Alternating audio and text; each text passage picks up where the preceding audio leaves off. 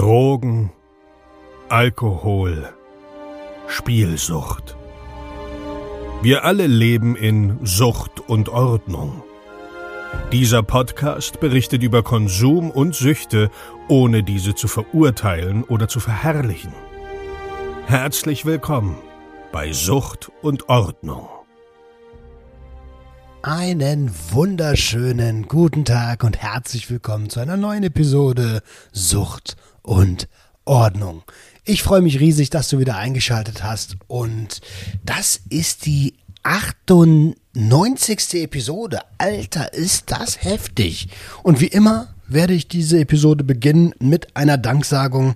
Und zwar möchte ich mich bei äh, der lieben Inga bedanken. Die hat drei Euro monatlich gespendet via Steady und ähm, dafür bin ich über, überaus dankbar. Der erste Monat Online-Shop neigt sich so langsam dem Ende. Möchte ich mich bedanken dafür. Also ich hätte nicht damit gerechnet, dass im ersten Monat äh, überhaupt so ein Umsatz ist und dass dieses Abstinenz-Starter-Kit in der Fachwelt so gut ankommt. Also tatsächlich haben mich äh, diese Woche schon Allgemeinärzte darauf angesprochen, ob ich dieses Kit nicht ähm, in den Praxen zur Verfügung stellen könnte.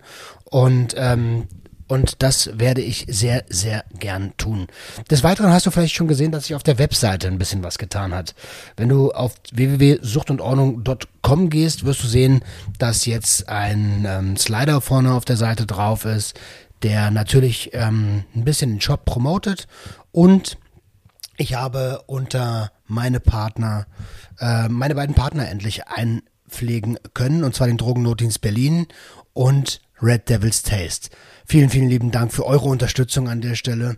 Ähm, Red Devil's Taste hat mich, hat mich angeschrieben und mir zugesichert, dass wir das äh, mit den Chili-Bonbons in den Abstinenz-Starter-Kits auch weiter so machen. Ey, da freue ich mich riesig drüber. Vielen lieben Dank. Ansonsten habt ihr es vielleicht bei Instagram mitbekommen. Bei mir ist gerade ein bisschen boah, die Belastungsgrenze erreicht, sagen wir es mal so. Ich habe ja eine systemische Therapie begonnen, um meine Familiengeschichte aufzuarbeiten und ja, das ist anstrengender als ich dachte und ähm, wenn man eh schon so die ganze Zeit an der Belastungsgrenze rumbalanciert, dann ähm, kann einen das schnell so ein bisschen aus der Bahn werfen. Äh, keine Angst, ich bin stabil. Es gab eine Situation die Woche, da hatte ich mal kurz Suchtdruck, aber da habe ich alle meine eigenen Techniken angewendet, so, die mir immer helfen. Und ähm, von daher alles easy.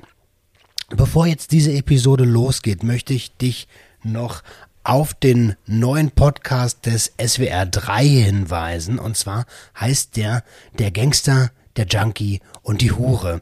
Und ähm, warum sage ich dir das? Natürlich, weil ich die Ehre habe, dabei zu sein.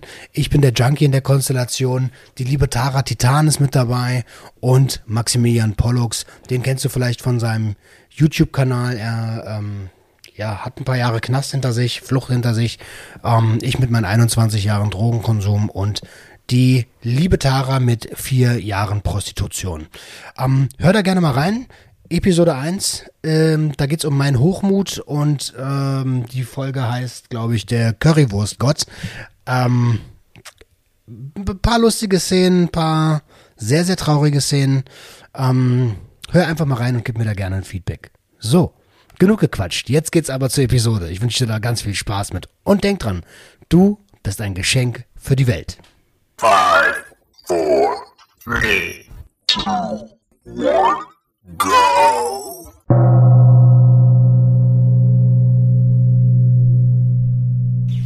Einen wunderschönen guten Tag und herzlich willkommen zu einer neuen Episode Sucht und Ordnung. Alter, es ist Drug Talk Time. Ich habe einen ganz besonderen Gast, wie immer eigentlich. Aber diesmal gibt es eine kleine Besonderheit. Und zwar ist der Marius da. Wir haben uns schon ähm, im Rahmen des Sober Radios kennengelernt. Total das geile Gespräch. Zieht euch das auf jeden Fall mal rein. Er hat einen YouTube-Kanal und zwar ist das der Flaschengeist. Ähm, und dort spricht er über seine äh, Alkoholsucht und seine psychische Erkrankung. Wir gehen heute auf jeden Fall darauf auch nochmal etwas genauer ein. Ähm, ja, Ich habe gerade erfahren, zehn Jahre im selben Unternehmen. Marius, krass. Schön, dass du da bist. Ja, freut mich da zu sein. Servus Roman, grüß dich. Wir haben eben gerade schon eigentlich ein interessantes Gespräch gehabt und haben viel zu spät aufgenommen. Ja, muss das man dazu Das- sagen. Wo waren wir stehen geblieben? Das, lass uns doch direkt da reingehen. Richtig, ich habe gesagt, ähm, weil du gesagt hast, krass, zehn Jahre im selben Unternehmen, bin ich mittlerweile tätig. Und ähm, dann haben wir, haben wir darüber gesprochen, dieser Effekt, wenn du aus einer Sucht kommst und meistens ist es egal, wie lang sie war, meistens war sie sowieso zu lang. Und ähm, ja, ich weiß nicht, ob man sagen kann, die Zeit kommt dir so vor, als hättest du sie verschwendet oder so, aber irgendwie fühlt sich das hinterher so an, als hättest du was Besseres am Leben machen können. So. Man war halt nicht konstruktiv, so. Das ist eigentlich bei jedem so. Und dann stellt man sich oder man spürt, bei mir war das so gewesen, man spürt so oder ich habe gespürt, so dieses Gefühl, ähm, ich muss das, ich weiß nicht, wieder gut machen oder so in der Art irgendwie ähm, aufholen wieder die Zeit, diese verschwendete Zeit wieder aufholen, ne? So, und ähm, das hat sich bei mir so bemerkbar gemacht, dass ich dann auch voll, weil ich es mir auf der Arbeit verkackt habe, auf beim alten Arbeitgeber, oder ich sag mal so, das Vertrauen war so verloren durch die ständige Krankmacherei, du- durch die, durch die Sucht halt, ne? Bekommst du nichts mehr geschissen, stellt, meldet sich dir ständig krank, ist ja klar. Und äh, die wollten mich auch irgendwo, die wollten auch nicht mehr, ich wollte auch nicht mehr so und dann äh, hat man sich getrennt und am Anfang sieht man auch nicht, habe ich auch gesagt gerade, ja, man sagt immer, alles ist für irgendwas gut. Äh, Das würde ich auch nicht uneingeschränkt so sagen, aber heute kann ich sagen, es war dafür gut gewesen, weil ich seit zehn Jahren im äh, super Unternehmen bin und super zufrieden bin. Aber zu Beginn habe ich gemerkt, dass ich versucht habe, das, was ich verkackt habe, zum Beispiel jetzt beim Thema Arbeit, da wieder so ein bisschen gut zu machen, weißt du? Überkompensation, was du sagst. Und da habe ich dich gefragt, sag mal, kennst du das nicht auch? Ich kenne das total, Alter. Ich kenne das total. Und zwar im Rahmen meiner, ähm, also noch lange bevor ich äh, mit der Sucht ab, äh, abgeschlossen hatte. Ich war früher ja so ein Hänger. Ich habe viel gekifft, viel gesoffen und äh, mein Leben eigentlich so ein bisschen weggeschmissen. Und ähm, dann habe ich irgendwann den Entschluss gefasst, doch Karriere zu machen so und ähm, habe äh, überkompensiert, aber mit Kokain. Also ich habe irgendwie gedacht, Alter, jetzt musst du, aber jetzt musst du diese zehn Jahre, also diese, oder lass es sieben gewesen sein, jetzt musst du diese sieben Jahre, jetzt, die musst du jetzt aber aufholen, so, ne? Ja, ähm, und dann habe ich Aber sag mal, äh, sag, sag mal, ähm, also vielleicht ist das Haarspalterei an der Stelle, was ich jetzt sage. Aber äh, habe ich mich auch mal gefragt, ist das Überkompensation oder ist das schon Suchtverlagerung? Weißt du, wenn du dann so viel Power in was anderes steckst. Auch wenn es dann was Konstruktives ist, ne? Also Arbeit, Karriere, was du sagst. Also absolut kann ich nur bestätigen, war bei mir genauso gewesen. Weil ich wusste auch, ich bin, also ich wusste, ich bin kein Dummkopf, ich habe beruflich was drauf und ich wusste, ich könnte ähm, karrieretechnisch schon viel weiter sein, hätte ich einfach nicht so viel gesoffen und wäre nicht in die Sucht reingekommen. Und dann, ja, ich würde fast schon sagen, zu Beginn richtig Workaholic, weißt du? Also so richtig Lebensinhalt fast schon. Ja, also Suchtverlagerung, ähm, denke ich mal schon. Ne? Ich glaube, das macht auch jeder, der irgendwie mal süchtig war und dann in seinem einen Ding total aufgeht. Äh, ich glaube auch, dass jeder Mensch irgendwo eine, ein ungesundes ähm, Verhalten hat, also wo er, wo, was man vielleicht als Sucht bezeichnen kann. Ja, definitiv. Also ähm, das ist immer so eine, das ist halt immer, und ich glaube, ähm, man ähm, diese diese Begrifflichkeiten, die man dann unterscheidet an der Stelle, macht man ja meistens davon abhängig, was die Substanz ist oder was das Verhalten ist. Ist es gesellschaftlich positiv konjunktiert oder ist es negativ konjunktiert? Also sprich Sport, da musst du es aber schon ganz, ganz, ganz, ganz wild treiben, dass jemand sagt, du bist sportsüchtig. Verstehst du? Weil es einfach ausschließlich positiv konjunktiert ist. Und Das das, von daher kommt man nicht so schnell auf die Idee bei der Suchtverlagerung jetzt, von einer Suchtverlagerung zu sprechen, wenn du von einer, ja, klar, ich meine, wenn du von Drogen jetzt klassischen, legal, illegal wegkommst und in was positiv konjunktiertes kommst, sieht man das nicht sofort, dass du, dass das eine Suchtverlagerung sein kann. Ja, und genau das wird es bei der Arbeit oft sein. So, ach, der ist ja engagiert. Ach Mensch, das ist ja ein Top-Mitarbeiter. Das ist ja ein Top-Mitarbeiter. Der macht ja nie irgendwie krank und so. Der ist ja immer da. So Überstunden macht er auch. Ist ja auch richtig guter. Ja, Mann, und Scheiß. Und du siehst das gar nicht. Also ich habe lange gebraucht, um zu sehen, dass ich mich dann darüber plötzlich definiere, weißt du? Weil ich so, weil guck mal, die haftet oder mir, mir hat angehaftet, nicht angehaftet, aber ich sag mal, ähm, ja, so dieses, ich, ah, das klingt immer so hart, das, das, ich habe versagt, ich habe die Jahre weggeschmissen und sowas, ne? Und du willst dann auch so für dich selber, ist ein bisschen hart ausgedrückt, aber so ein bisschen in die Richtung, sage ich jetzt mal, ne? Und äh, du willst dann vielleicht auch selber für dich ähm, äh, dir zeigen, dass du doch irgendwie was Konstruktives schaffen kannst. So, ne? Hm. Und dann, und Aber ist es nicht so? Äh, also Identität braucht doch jeder. Also ob, ob das jetzt die Frage ist ja wirklich, ob das jetzt wirklich Suchtverlagerung oder Überkompensation ist oder einfach nur die neue Identität erschaffen, die, die, die ähm, nichts mehr mit Alkohol zu tun hat.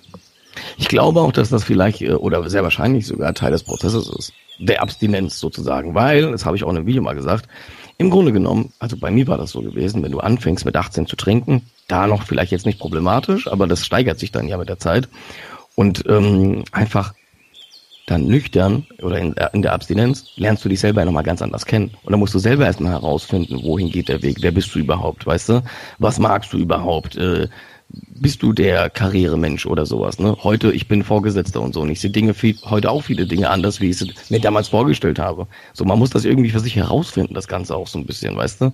Dann schießt du übers Ziel hinaus irgendwo und dann merkst du das und dann fängst du dich wieder ein und irgendwo pendelt sich dann alles wieder ein. Und das ist, glaube ich, auch das, was du sagst mit, den, mit seiner Identifizierung ähm, seine sich selbst finden, sich ähm, seine Identifikation finden sozusagen. Ne? Aber das, das weißt du nicht einfach so nach der Sucht. Das musst du herausfinden, Alter. Du musst das machen. Es hat mal, ich habe mal einen geilen Spruch gehört. Weißt du, ähm, wenn du dann in deinem Dönerladen stehst, weißt du auch, dass du hättest zwei Spieße kaufen sollen. Aber das weißt du erst, wenn du es gemacht hast. Du musst es erst machen. Ey, wo wir gerade ähm, in der Gesprächsdynamik schon drin sind, äh, mir ist eine Sache aufgefallen, ich war schon ewig nicht mehr bei Skype, aber ähm, Skype hat so äh, nur eine Spur. Das heißt, wenn wir beide sprechen, ähm, dann äh, blockiert sich das gegenseitig. Okay. Nur, dass wir das für den Verlauf des Gespräches drin haben. Ähm, ey, wir sind schon tief drin. Ihr hört schon, äh, der Marius ist auf jeden Fall jemand, der eloquent ist. Und er hat schon drei, vier, fünf Mal gesagt, ähm, meine Sucht, wie ich, wie man anfängt, Alkohol zu trinken und so.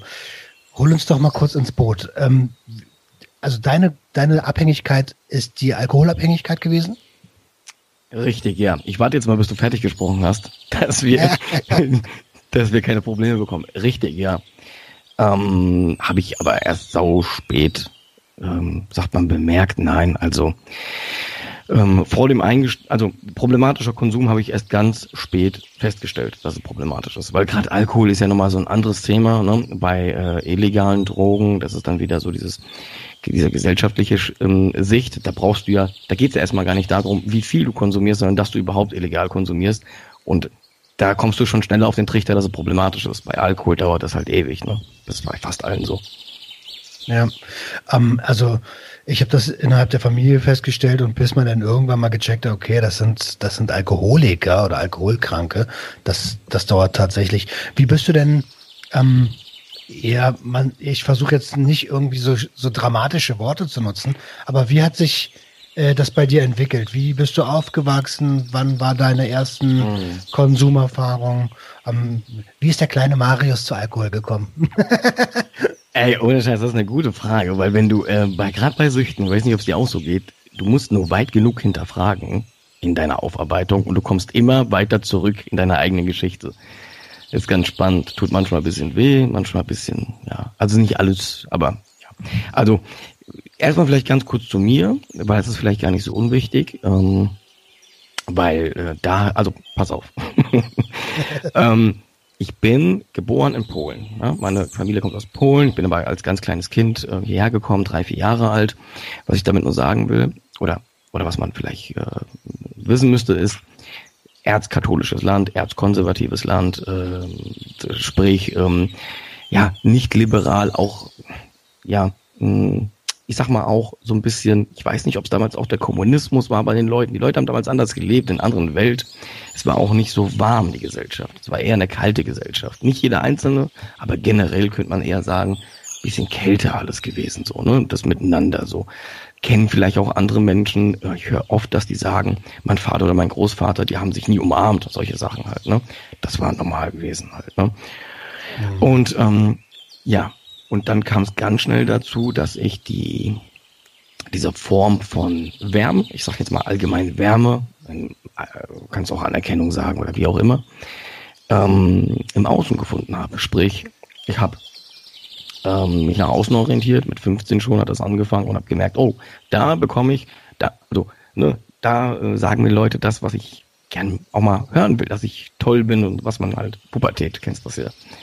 Ja, und dann äh, sucht man natürlich die Nähe dorthin, wo man das hört, was man ähm, hören möchte, diese Anerkennung.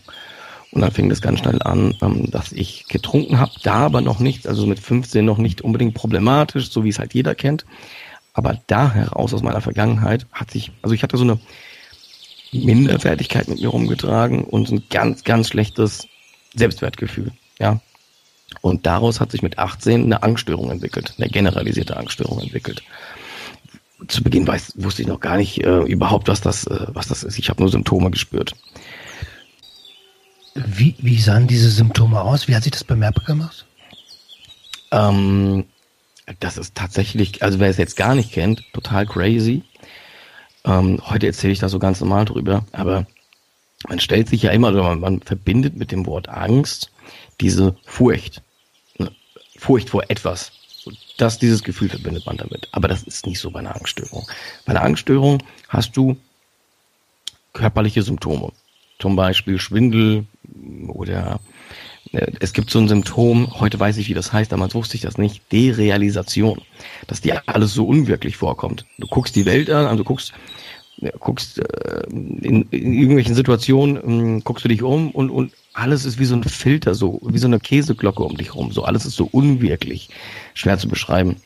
Das ist eben dieser Effekt, wenn das Gehirn, wenn das, was das du außen siehst, zu viel für dich ist und das Gehirn will dich so ein bisschen davor schützen. Ne? Und dann wird alles so weiter weg, geht alles so weiter weg von dir. Also das war zum Beispiel ein Symptom gewesen.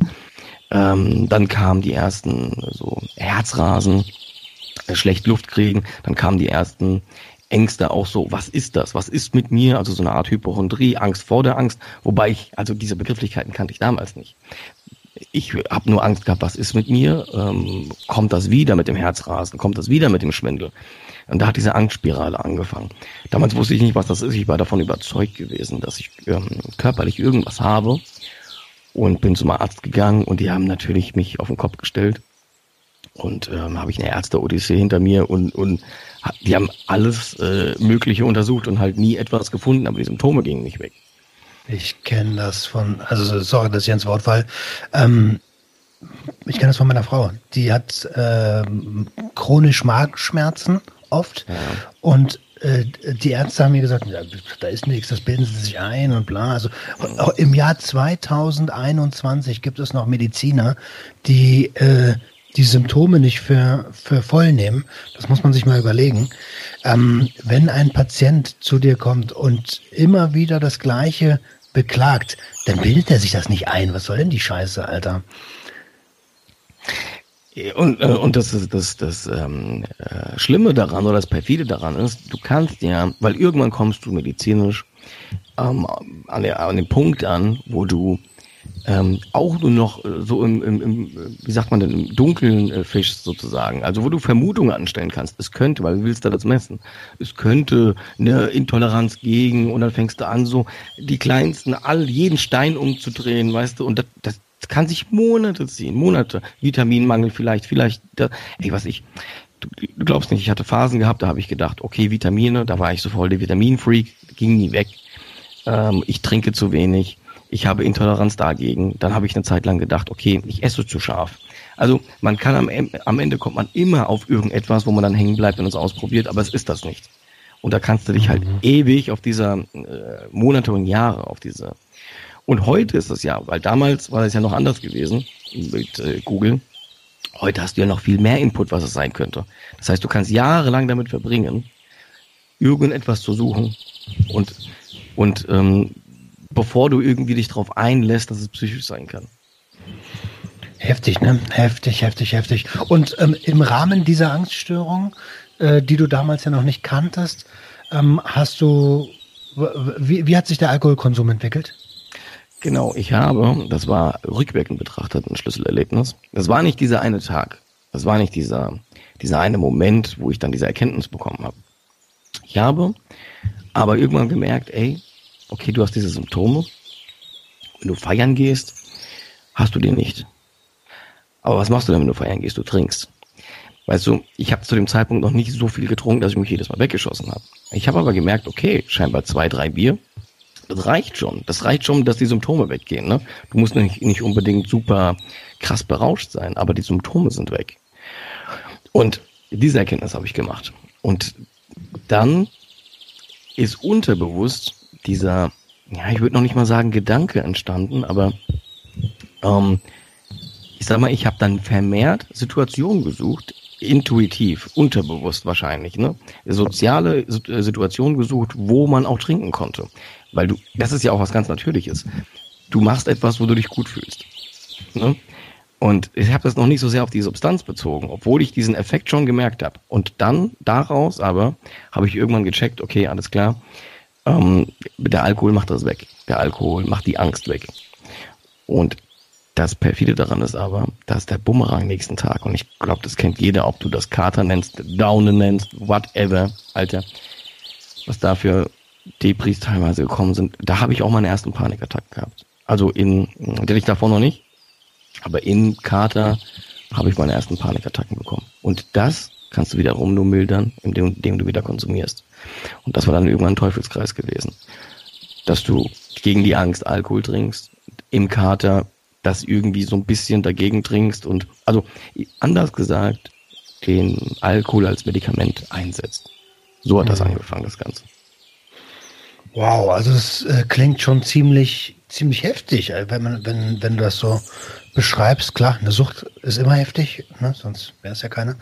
Aber ähm, wie das dahin gekommen ist und wie reflektiert du mittlerweile an die Sache rangehst, finde ich schon sehr, sehr spannend. Ich denke, wir werden noch ein bisschen ähm, darauf eingehen.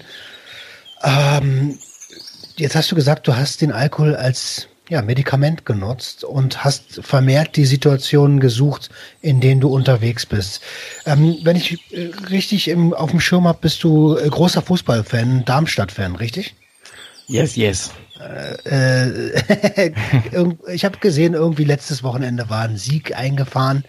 Ähm, aber wie war das Tradition, ins Stadion zu gehen und sich wegzubechern? Absolut, also beides, ja. Beides. allerdings, allerdings, muss ich sagen, ins Stadion gehe ich, ähm, also das Stadion kenne ich schon vor dem Alkohol. Das Stadion kenne ich schon als Kind, kann man sagen, ne? Oder ist so, kenne ich schon als Kind. Und Jugend, also ich bin im Stadion auch, also aufgewachsen, war ein Lebens, ähm, hat mich mein ganzes Leben lang begleitet. Hat dann natürlich nochmal eine neue Dynamik bekommen mit Alkohol, ist ja klar, ne? Weil du natürlich einen Stadionbesuch jetzt auch fernab vom Konsum. Ein Stadionbesuch sieht als Erwachsener anders aus als als Kind. Ist ja auch klar. Kennst du andere Leute, macht vielleicht, weiß nicht, ne? Und Stadion ist halt nochmal so ein, so ein Ding, weil du musst, ich weiß nicht, ob du Fußball, doch, Hertha BSC sehe ich gerade, also. Hast du hier irgendwo? Klassenerhalt, Glückwunsch. Glückwunsch. Ja, Mann, Dankeschön, Dankeschön. Äh, was ich sagen will ist, Stadion ist vor allen Dingen für Fußballfans, das wird jetzt jeder verstehen, Ventil, Ausgleich zum Alltag. Ich, du drückst mal überspitzt aus, du kannst da auch mal sein, wie du sonst nicht bist. Also egal vom Konsum oder sonst irgendwas. Mein Vater ist der zurückhaltendste, ruhigste Mensch, den ich kenne. Im Stadion denke ich mir, Alter, was ist mit dem los? Der, woher kennt er diese Begriffe? so. Also ich, ich will damit nur sagen, das befeuert das nochmal. Also im Stadion, wenn du da trinkst und nach dem Spiel trinkst, du kannst dich da wegschießen, das wird ja keiner irgendwie, also das, das ist ausgeschlossen. Das ist, weil da, äh, ja, ich will nicht sagen, schießt sich jeder weg, aber da ist irgendwie so, das ist jetzt mein Ventil zum Alltag, weißt du, so Commitment zwischen allen, so. Und jo, dann, dann hast du Party schießen sich weg, ganz normal. Party vielleicht nicht so heftig, aber da ist alles erlaubt und nichts wird hinterfragt. Und das ist ganz gefährlich. Mhm. Also das, äh, ähm, das da habe ich bei Kumpels oft gesehen, die auch oft im Stadion waren. Ich bin nicht so der Stadiongänger, ehrlich gesagt, weil äh, ich komme nicht, also durch den Konsum, ähm, ich stehe nicht so auf Menschenmengen, überhaupt nicht. Mhm. Und äh, außerdem sitze ich, ich kann es überhaupt nicht leiden, da auf meiner Tribüne zu sitzen und nur diesen einen Blickwinkel zu haben. Ich bin ein Fernsehfußballgucker, äh, gebe ich auch ganz offen zu und ähm, ja, das Geld bei meinem Verein lohnt sich meistens nicht auszugeben. äh, aber, aber ich kenne das von vielen, die dann so in die Ostkurve gegangen sind und einfach ey, sich verwandeln in ganz andere Menschen, so, äh, wo, du, wo, wo ich teilweise Angst vorbekomme. So. Wie hast du das wahrgenommen? Ja, das Stadion ist, also heutzutage, muss ich dir ehrlich sagen, wahrscheinlich, wenn ich mir heute, also nee, anders. Wenn ich, äh, doch, wenn ich mir heute, äh, wenn mein, mein ähm, 20-jähriges Ich, mein heutiges Ich treffen würde im Stadion, würde ich, würde das 20-jährige Ich denken, Alter, kannst du meinen Schnauze halten, guck doch im Fernsehfußball äh, und sowas. Mittlerweile, Mittlerweile, keine Ahnung, Alter. Äh, viele Dinge sind abgedroschen und so. Und es ist halt so die Leg Legitimation, alles sagen zu dürfen. So, ne? Wer den Schiedsrichter beleidigt, so das ist ja gehört zum guten Ton. Ne? Der ja, gegen uns gefühlt. Er ist normal, halt ganz normal. Er ist mir aber mittlerweile auch zu abgedroschen und zu blöd bei aller Emotionalität, Alter. Ich meine, kann ja nicht sein, dass wir 90 Minuten lang nicht faulen. So, weißt du, ich meine, das ist ja völlig bescheuert. Und ähm, ja, also das ist aber nochmal so, so ein anderes Ding. Aber da ist es wirklich, das Stadion ist halt ähm, geil, emotional ähm, und schafft auch so eine, aber das war auch so ein bisschen mittlerweile, gehe ich auch nicht ehrlich gesagt so, aber nicht wegen der Menschenmenge nicht so gerne ins Stadion, aber diese Verbindung ist nicht mehr da. Es war immer die Verbindung zu den Leuten gewesen, mit den Leuten gewesen, dieses Erlebnis. Und dieses ähm, völlig hemmungslose, ähm, völlig gar nicht hinterfragende, ne? nicht jeder Einzelne, aber ja, das, äh, ist auch nicht mehr so meins, muss ich ehrlich sagen. Mhm. Also äh, super, super spannend. Ähm, auch immer schön, äh, generell auch über Fußball zu philosophieren, aber lass uns nochmal darauf zurückkommen, wie du ähm, das mit dem Alkohol äh, gemacht hast. Also Stadion war Alkoholstandard. Ähm, du hast dir dann die, die positiven Emotionen extern geholt. Ähm, und ähm, ich frage mich die ganze Zeit so, du bist ja auch Mitte 30, Anfang Mitte 30, ne? Ähm, wie, äh, wann war so der Punkt, wo du gesagt hast, oh, Alter, vielleicht habe ich hier ein Problem. Vielleicht äh, benutze ich den tatsächlich, ähm, um, ja, als Funktionsmittel. Ähm, ja, es gab, ich würde zwei Punkte ausmachen. Der erste Punkt, wo ich gemerkt habe, nee, das was, also der Punkt, wo ich gemerkt habe, das, was du machst, ist nicht ganz normal. Ne? Das sind so, ich glaube, das waren so die Momente, wo ich angefangen habe zu konsumieren und bewusst, das konnte ich von mir selber nicht mehr verheimlichen ähm, oder verstecken, das vor anderen versteckt habe. Also bewusst lieber mal alleine konsumiert habe oder ähm, die Menge verheimlicht habe oder schon nach Feierabend, weißt du, im Auto schon die ersten ein, zwei Bier getrunken habe, bevor ich zu Hause ankomme, damit ich dort dann meine zwei Feierabendbier trinken kann, die nicht hinterfragt werden, obwohl ich dann schon vier hatte. Beim Fahren, ja, ja. Klar. Ach, krass, Alter. Logisch. Klar, weil, also guck mal, ich habe dann sogar, pass auf, irgendwann war mir das ja auch ähm, zu blöd, oder was zu blöd, das sieht halt scheiße aus, ne? Du kommst ja an jeder Ampel beobachtet vor, wenn du da in deiner Getränkehalterung so eine braune Flasche stehen hast. Also dachte ich mir irgendwann, okay, pass auf, äh, diese Whisky-Cola-Dosen, die sind ja so buntig, ne? die sehen anders aus einfach und das kann ja alles sein. Energy-Drink, das siehst du so nicht unbedingt, was das jetzt ist. Wenn du so die Hand, kannst du gut verdecken, diese Dose, ne? Mhm. Dann habe ich ähm, da schon zwei Jackie Cola Dosen getrunken nach der Arbeit beim Autofahren. Und bin Alter, und die knallen richtig. Und die knallen richtig, ja, und dann war es teilweise so gewesen, dass die dann manchmal bei meiner Toleranz ist ja gestiegen. Das heißt, ich habe zu Hause immer nur dieselbe Menge oder sehr lange dieselbe Menge getrunken, die hat sich nicht gesteigert. Zwei Bier, drei Bier, so. Wobei das auch schon zu hinterfragen wäre. Aber davor auf der Heimfahrt schon zwei Jackie Cola Dosen oder manchmal Ausrede, ey, ich muss noch kurz dahin, nochmal an die Tanke gefahren. So, weißt du, dann waren es schon drei Jackie Cola Dosen. Und diese Sachen, so das konnte ich von mir selber ja nicht mehr verheimlichen. Ich wusste ja, ey, ey du, du trinkst hier, also das ist ja strategisch, rein strategisch, ne? Und der hat was angefangen, dass ich nicht mehr frei konsumiert habe, wie ich wollte, sondern ich musste vor dem Außen was verstecken. Und da wusste ich, okay, das ist nicht mehr normal, was du hier tust. Was mir aber, was mein Feigenblatt war, sozusagen, vor mir selber, und das war der Beginn meiner Fassade, weil der Beginn der Fassade ist immer, also so mache ich das für mich aus, wenn du ähm, ein ähm, nach außen hin nicht alles zeigst, wie es eigentlich ist, sozusagen. Das war der Beginn gewesen davon. Und ähm, worauf wollte ich jetzt hinaus? du hast zwei Schlüsselmomente gehabt. Genau, das war der eine Schlüsselmoment, wo ich, genau, wo ich ähm, gemerkt habe, okay, das ist nicht mehr normal, was du machst. Aber genau das Feigenblatt war gewesen, ich konnte, und jetzt kommt der zweite Schlüsselmoment, immer noch alle meine Verpflichtungen nachgehen. Also nach außen hin, mein Leben habe ich geregelt bekommen. Ich bin arbeiten gegangen, ich war zuverlässig, ich habe ähm, mich mit Jungs, also mit Kumpels getroffen und Beziehung war, ja, war da eigentlich schon so ein bisschen angekratzt, aber lief irgendwie. Klar, alles äh, wird auch ein bisschen vernachlässigt, das ist ja auch normal. So, aber ich konnte immer sagen, ey, funktioniere. Also ich, ich, es, es klappt alles. Das ist auch, was äh, viele, viele, die Alkohol trinken, ja, so als Argument nehmen. Ne? Es äh, klappt ja alles. So, und dann, der zweite Schlüsselmoment war gewesen, das hat dann aber nochmal, also jetzt in der Timeline gesehen, chronologisch, nochmal bestimmt drei Jahre Minimum gedauert, wenn nicht dreieinhalb Jahre gedauert, dass ich an dem Punkt war, wo es begonnen hat, dass ich, dass diese Fassade, von der ich gerade gesprochen habe, angefangen hat zu bröckeln. Also wo ich gemerkt habe, okay, du kannst jetzt nicht mehr zur Arbeit gehen. Und einmal kannst du dich selbst noch belügen und sagen, okay, ich habe mich jetzt krank gemeldet, obwohl du weißt, du hast zu viel gesoffen, du kriegst es nicht mehr geschissen, weißt du? Mhm.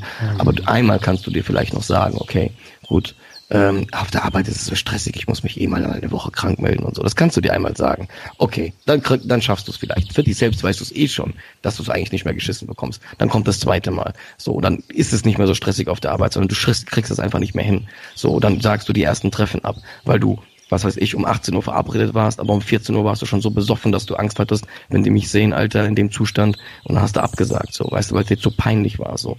Also diese Fassade hat gebröckelt. Die ist, ähm, du konntest dich nicht mehr nach außen hin zeigen, weil, äh, weil das Bild nicht mehr aufrechterhalten werden konnte. Und dann wusste ich, Alter, ich äh, habe mehr als ein Problem. Ich bin abhängig. Schon gewusst? Schnaps regt keineswegs die Verdauung an. Ganz im Gegenteil. Der Alkohol verdünnt die Magensäure, so dass dieser länger braucht, um die Fette abzubauen. Auch im Darm verzögert Alkohol den Verdauungsprozess. Selbst Kräuterschnäpse haben keine verdauungsfördernde Wirkung, da der Alkohol die Wirkung der Kräuter kompensiert. Okay, das heißt, du hast, du hast langsam tatsächlich nicht mehr funktioniert. Ich hatte zwei ähm, währenddessen, während du gesprochen hast, direkt zwei Fragen. Du hast gesagt, deine Beziehung ist so langsam ähm, vernachlässigt gewesen. Und als du vorher gesagt hattest, naja, zu Hause habe ich immer gleich viel getrunken, damit es nicht auffällt. Ähm, wenn du sagst zu Hause, meinst du damit deine Wohnung mit Lebensgefährte oder zu Hause äh, bei deinen Eltern, wo du vielleicht gewohnt hast? Nee, also das war dann schon tatsächlich, da habe ich äh, mit meiner Lebensgefährtin äh, in einer Wohnung gewohnt.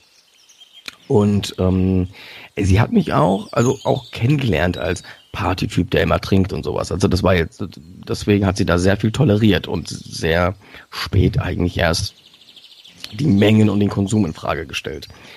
Aber ähm, klar, irgendwann ist das aufgefallen und irgendwann wurden die Mengen auch nicht mehr zu Hause. Ähm, also die wurden dann auch höher. Ne? Aber das eigentliche Ausmaß, das war, das wurde immer so ein bisschen, ähm, ja, nicht ganz preisgegeben, weil es gab immer, es gab immer ähm, Vor, äh, Vorkonsum, bevor der eigentliche Konsum zu Hause stattgefunden hat. Ne?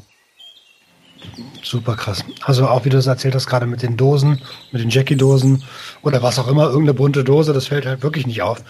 Ähm, und wer, wer schon mal so eine Dinger getrunken hat, der weiß, die knallen. Also nach der zweiten ist da ist ja auch mega viel Zucker drin. Also eigentlich, ich persönlich habe dann schon die erste Linie gebraucht, weil äh, ich war dann schon so unangenehm betrunken. Ähm, das würde mich mal, das würde mich mal interessieren, weil wir ja aus, ähm, weil wir ja suchttechnisch aus zwei unterschiedlichen Substanzen kommen und ich ja das ja gar nicht kenne. Fandest du oder findest du das äh, betrunken, denn den Rausch den Alkoholrausch unangenehm? Ab, ab einem gewissen Punkt, ja. Ab einem gewissen Punkt. Ich fand es immer geil, so angesoffen zu sein, um mhm. dann in der Gesellschaft so ich bin ja eh so ein lustiger Typ und dann war ich immer noch so noch ein bisschen überdreht, weißt du? Und hab so den, ja, der lustige Roman halt so, weißt du? Ähm, okay.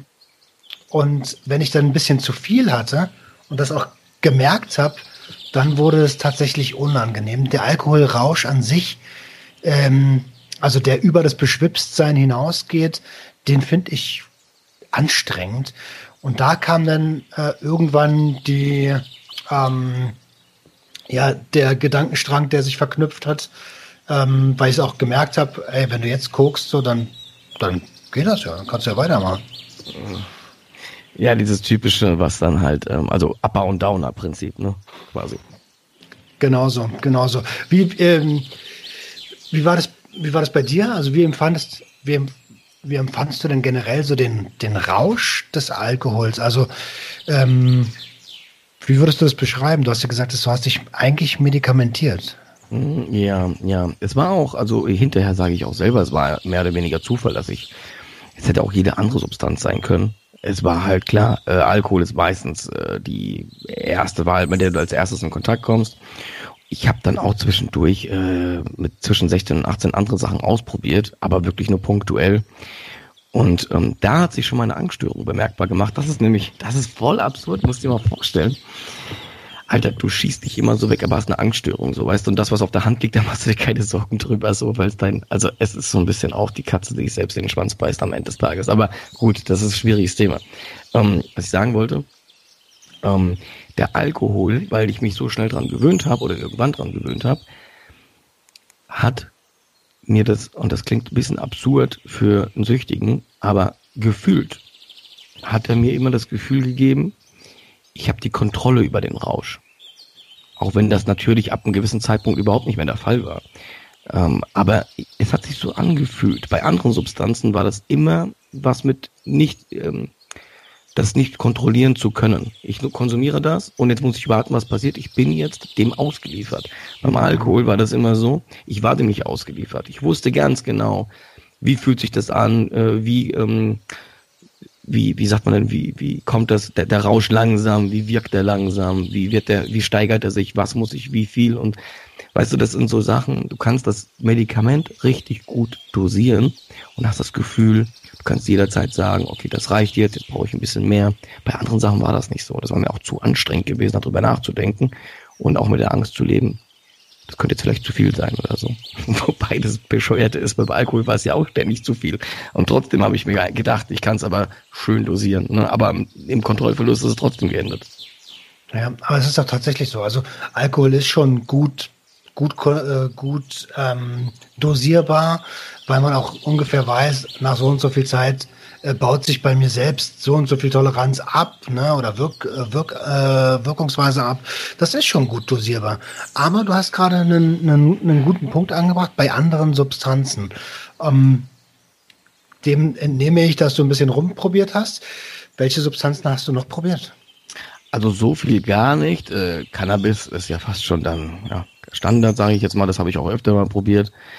Ähm, da muss ich sagen, dass ähm, das gar nicht so jetzt, ähm, ja, wie soll ich sagen, mh, unangenehm war in dem Sinne, so dass ich gesagt habe, nee, ist nichts für mich. Aber das war dann auch mehr so ähm, das Gesellschaftliche. Ich war halt auch in so einer Gruppe gewesen, die haben halt mehr Alkohol getrunken, weißt du. Hätte ich mir selber was besorgen müssen, das hat also so organisatorisch quasi gesehen gar keinen Sinn gemacht, deswegen bin ich da auch nicht hängen geblieben. Und ich habe einen Fehler gemacht, das wirst du bestimmt, also werden wahrscheinlich einige kennen, wenn du Cannabis nicht gewohnt bist. Ja.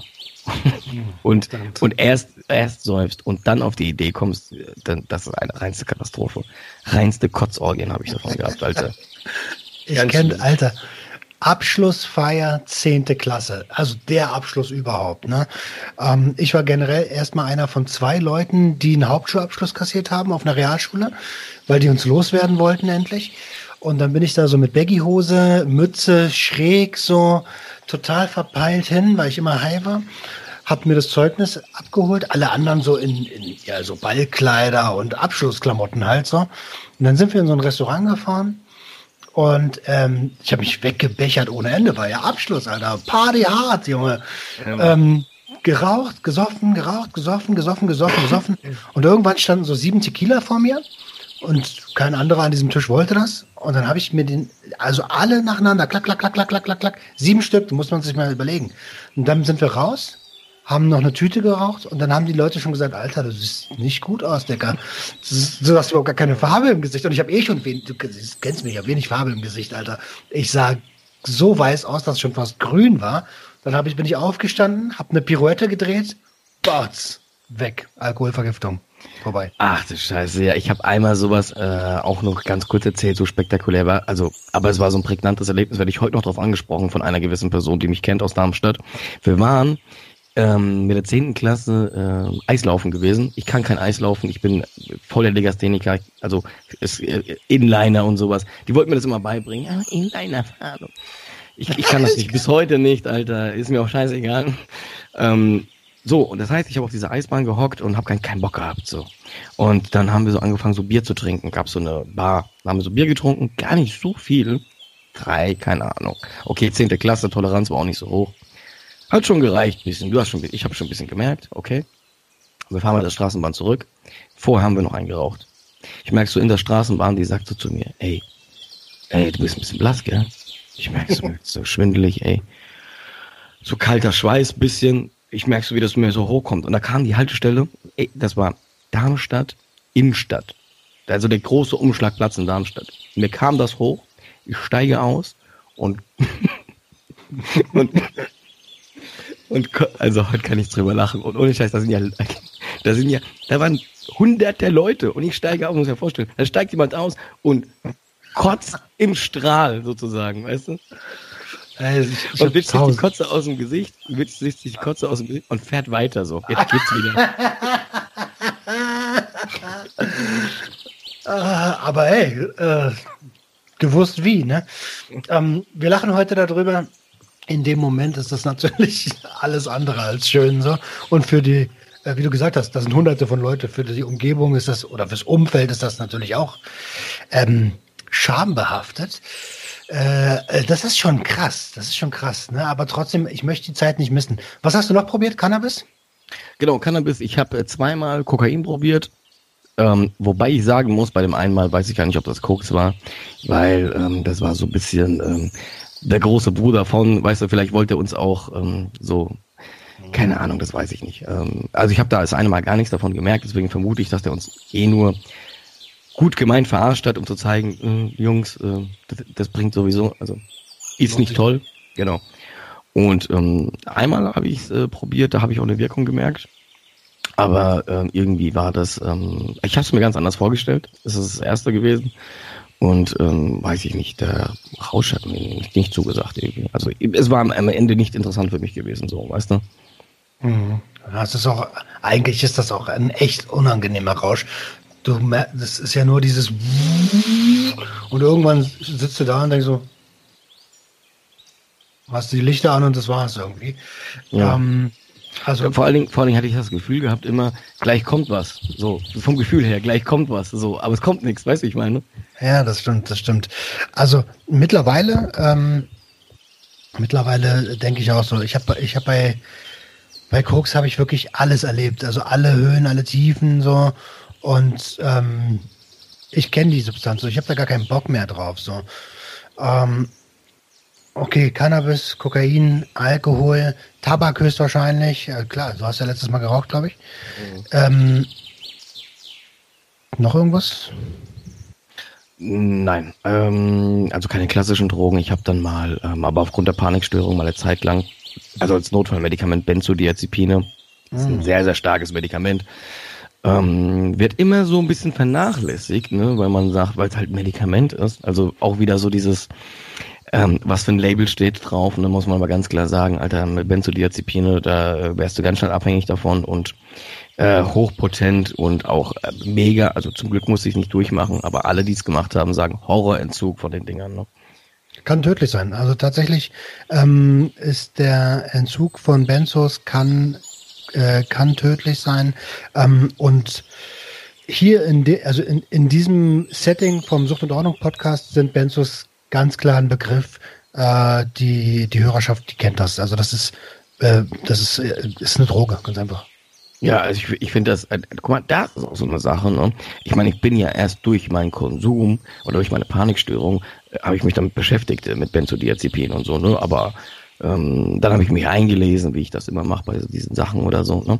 Aber krass, wie, ähm, wie gefährlich das ist. Und wenn du jetzt, keine Ahnung, die Generation unserer Eltern nimmst, die keine Ahnung haben, was das ist, weißt du, ey, ich denke mir manchmal, wie unverantwortlich das ist, dass du, boah, das musst du echt mit Bedacht geben den Leuten und vor allen Dingen mit einer Gebrauchsanweisung, die nicht im Beipackzettel ist, sondern ähm, mit ähm, eindringlichen Worten vom Arzt, weißt du, das finde ich manchmal verantwortungslos, aber das ist jetzt wieder ein anderes Thema, ne?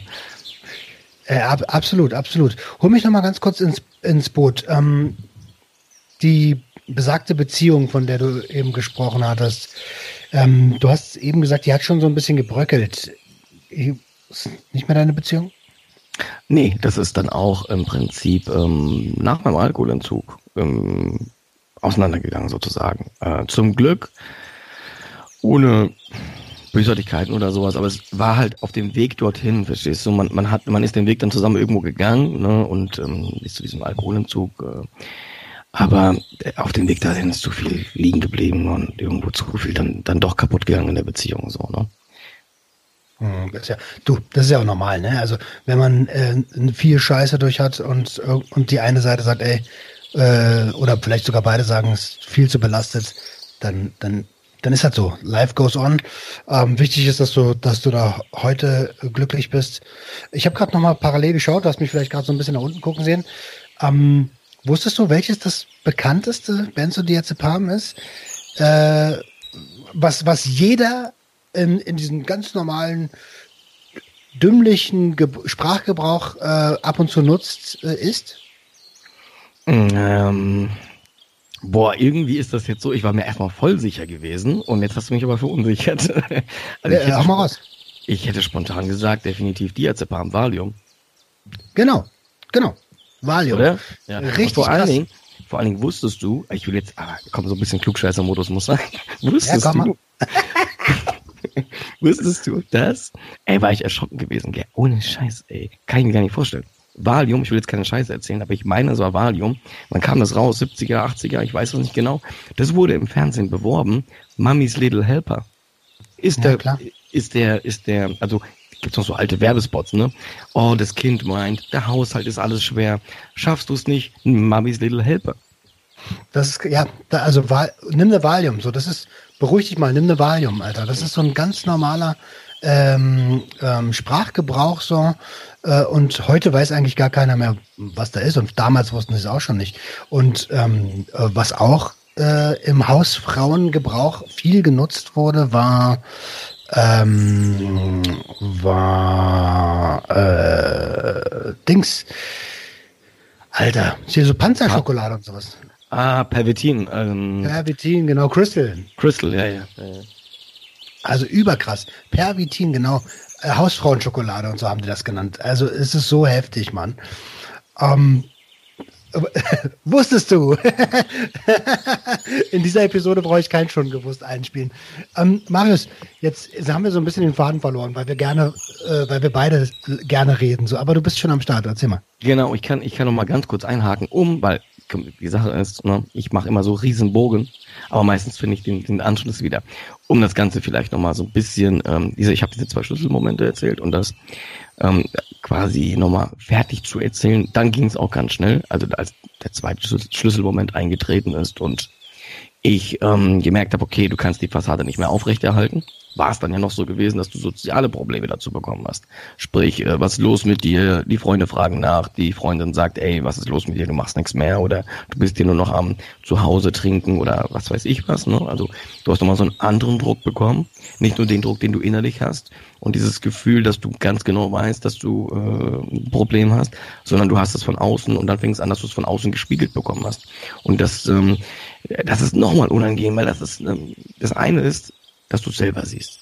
Das andere ist, dass das Außen dir sagt, Alter, das Shit is real, so, weißt du, was machst du hier, verdammte Scheiße, so, ne? Meine Eltern, musst dir vorstellen, es ging irgendwann so weit, dass ich mich so isoliert habe, dass meine Eltern mich nicht mehr erreicht haben. Ich habe mein Haustelefon abgestöpselt, ich, hab, ich war telefonisch nicht mehr erreicht bei dir, ich bin nicht ans Telefon gegangen, so, es war richtig, ich habe mich, also wenn ich sage zurückgezogen, meine ich nicht mehr auf Arbeit, ich bin nur noch vor die Haustür gegangen, um Pfandflaschen zu entsorgen, mit Sonnenbrille, um Alkohol zu besorgen um wieder nach Hause zu gehen. Das waren so die letzten vier Wochen vor meinem Entzug. Und da wusste ich schon, Alter, du bist am Arsch, du machst das nicht mehr lange mit. Und dann kam quasi noch ein Schlüsselmoment, wenn es noch einen überhaupt gebraucht hat, um es jetzt mal so ein bisschen abgekürzt zu erzählen, dass ich mein Magen hat nicht mehr mitgemacht. Also ich habe sowieso schon mit allem äh, gewusst, dass ich, ich sauf mich hier einfach, ich sauf alles weg und äh, wie, wie lange will ich das noch machen? Mich hier zu Hause einschließen und trinken? Das, äh, wie lange will ich das machen? Und dann hat es aber noch was gebraucht um endlich Hilfe zu holen, nämlich ich konnte nichts mehr essen. Ich habe zwei Wochen lang nichts mehr gegessen, bin aufgestanden, hab Trockenkotzen, dieses Trockenkotzen, ich weiß nicht, ob du das schon mal gehört hast, dieses der, der Magen ist es nichts drin. Da kommt nichts raus. Denn, hm. kommt nichts raus, ja. Du, du ähm, übergibst dich, du erbrichst Galle. So, und das hast du je, und irgendwann war das so schlimm, dass ich es nicht mehr auf Toilette geschafft habe. Ich habe eine Schüssel über meinem Bett gehabt. Ich habe quasi, mein Lebensraum hat sich abgespielt zwischen meinem Bett und der Toilette. So. Und es war dann irgendwann auch so weit, dass ich da auch nicht mehr vor die Tür gegangen bin. Ein paar Tage vor meinem Entzug wurde mir das besorgt. Quasi. So. Und dann bin ich in den Alkoholentzug gegangen. Ich, ich musste so, ne, weil ich, ich, es war so krass oder schlimm. Meine damalige Partnerin, das werde ich nie vergessen, die ist damals arbeiten gegangen, 9 to 5. Und die hat gesagt, damals, als ich im Entzug war, hat sie mir dann gesagt, ey, ich habe gedacht, oder ich habe immer damit gerechnet, nach Feierabend, wenn ich nach Hause komme, dass du auf dem Boden liegst. Die hat jeden Tag mit dieser Angst gelebt. Die hat wirklich damit gerechnet. Boah, das ist schon hart, Alter. Das, wie geht's dir, wenn du das aussprichst? Ähm, ich weiß nicht, ob es dir auch so geht.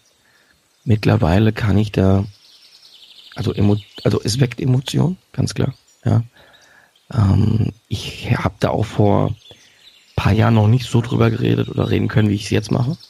Aber kennst du das, wenn du Dinge artikulierst, auch Therapie und so, wenn du Dinge artikulierst, wenn du sie aussprichst, so mehrfach verarbeitest du nochmal irgendwie so. Also du ähm, verinnerlichst das mehr, dass es Teil von dir war und du reflektierst nochmal mehr irgendwie. Verstehst du, wie ich das meine? Auch, auch auf emotionaler Ebene so ein bisschen. Ja, und das wird in Anführungsstrichen normaler, ne?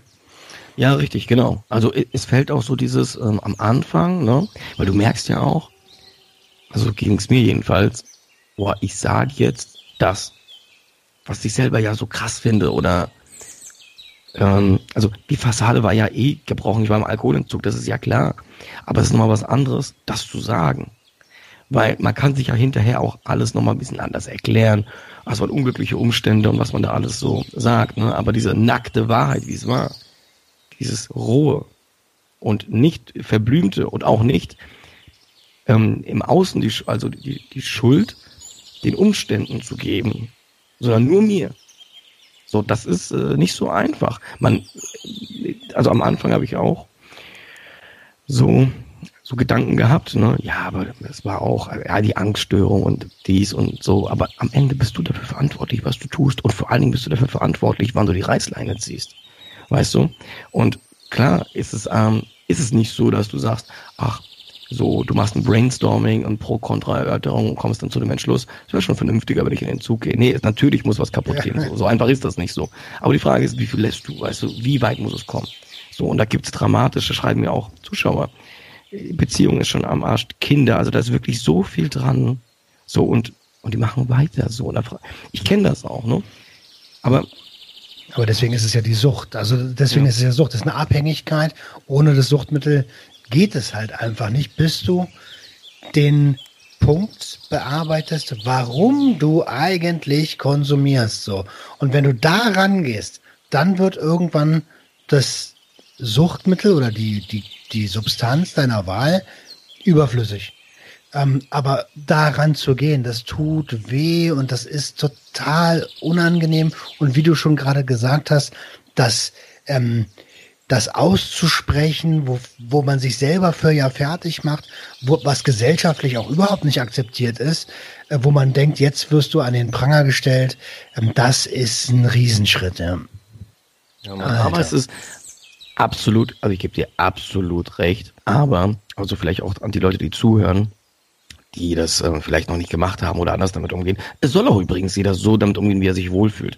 Ich kann nur aus Erfahrung sagen, es fühlt sich am Ende des Tages befreiend an. So ging es mir. Ich weiß nicht, wie es dir geht, aber es fühlt sich befreiend an. Ich muss auch sagen, als ich das in YouTube äh, eingesprochen habe zum ersten Mal und abgeloadet habe, das hat sich befreiend angefühlt. Jetzt hast du es einfach rausgehauen. So, es ist auch dann, es ist dann auch so, ähm, wenn es noch etwas gab, wo du zurückgeschreckt bist davor, jetzt gibt's nichts mehr. So, das bist ja. du so jetzt einfach. That's it. So, es ist erzählt, es ist gesagt und du schleppst nichts mehr mit dir rum. Du bist befreit davon. Ist so. Bei mir war es genauso. Ich habe die letzten zwei Jahre in meinem Wohnzimmer gesessen und irgendwie insgeheim gehofft, erwischt zu werden, damit endlich ein damit ich das nicht machen muss. Aber äh, als ich dann gemerkt habe, es geht nicht mehr und als ich es ausgesprochen habe, dass ich ein Problem habe und meiner Frau das erzählt habe, Alter, da ist so viel Ballast von meinen Schultern gefallen, so. Äh, und, und das, That's what you say, Alter. ich fühle dich, Bruder, ich fühle dich. Es ist wirklich so, ey. Und vor allen Dingen, ich weiß nicht, ähm, Roman, da musst du mir, ich weiß nicht, ob du im Zug warst, das weiß ich jetzt nicht, oder wie du quasi davon losgekommen bist. Um, ähm, bei mir war es so, ich habe äh, ich hab meiner Frau gesagt, ich, ich brauche Hilfe und ich habe ihr versprochen, ich, ich werde dich nicht mehr anlügen.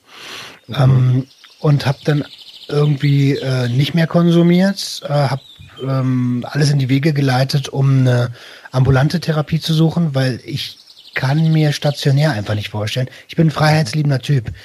Ich kann mir auch Knast nicht vorstellen. Ich bin so froh, dass ich da nicht reingekommen bin.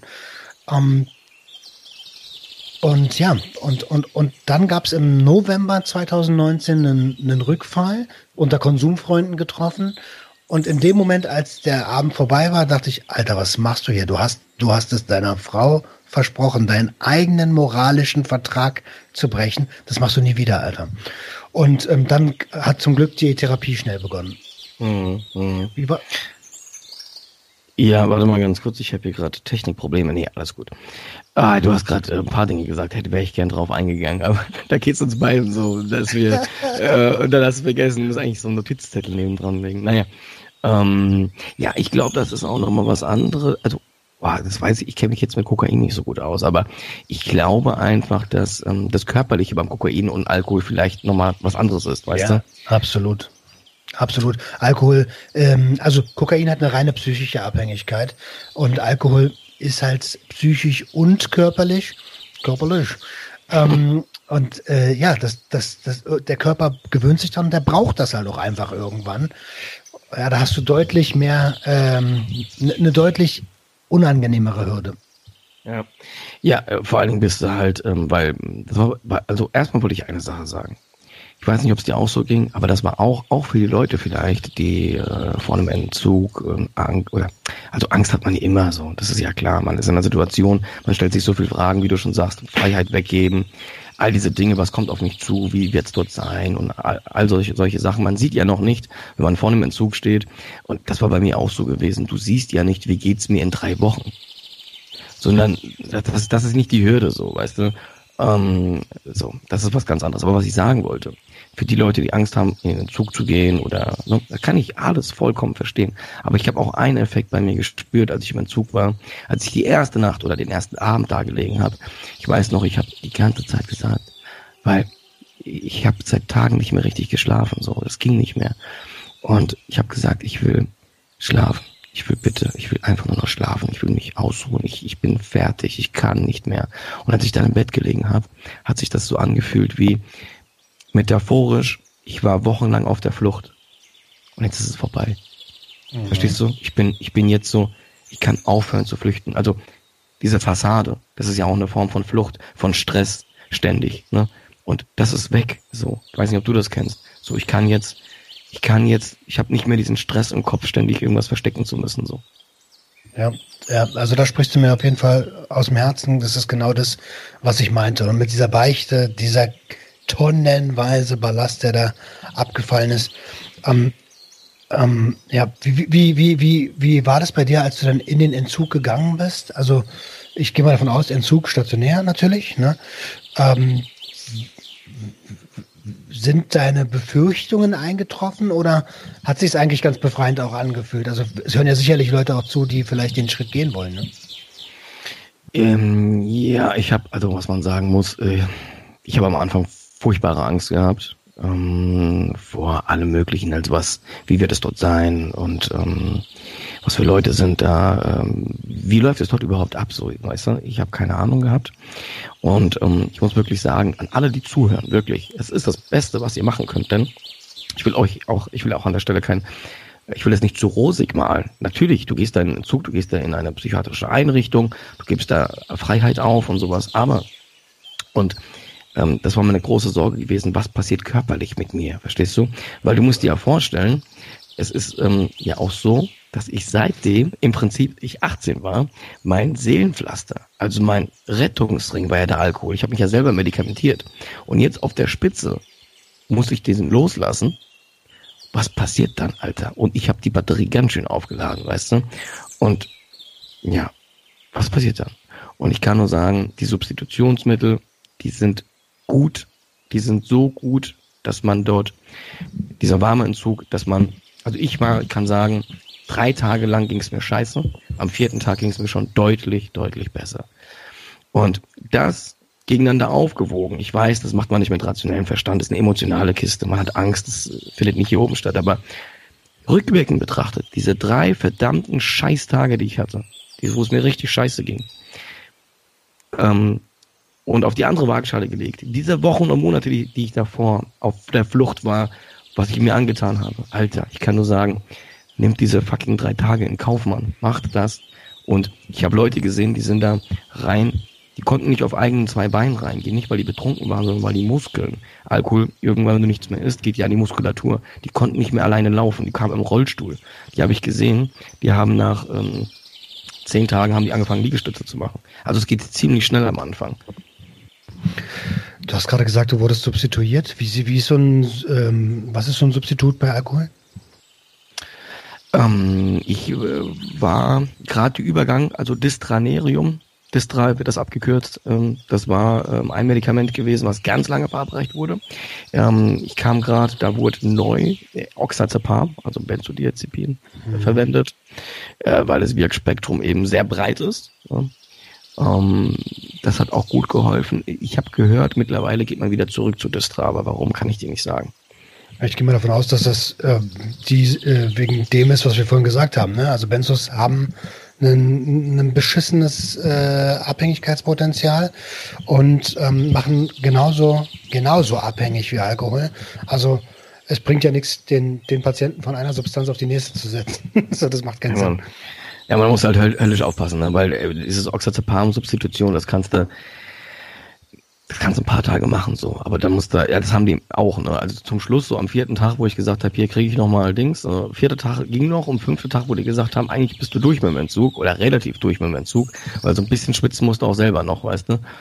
Ähm, also da ist es nicht Disneyland. So ein bisschen scheiße muss, fühlt sich dann doch an am Ende, ja. Also da kommst du nicht drum rum. Ähm, musst du schon spüren, was du die letzten Jahre getrieben hast, ne? Und ähm, das ist, ich glaube, das wird der Titel der Episode. Entzug ist nicht Disneyland. okay, hier, das, äh, das, ja, okay, gefällt mir.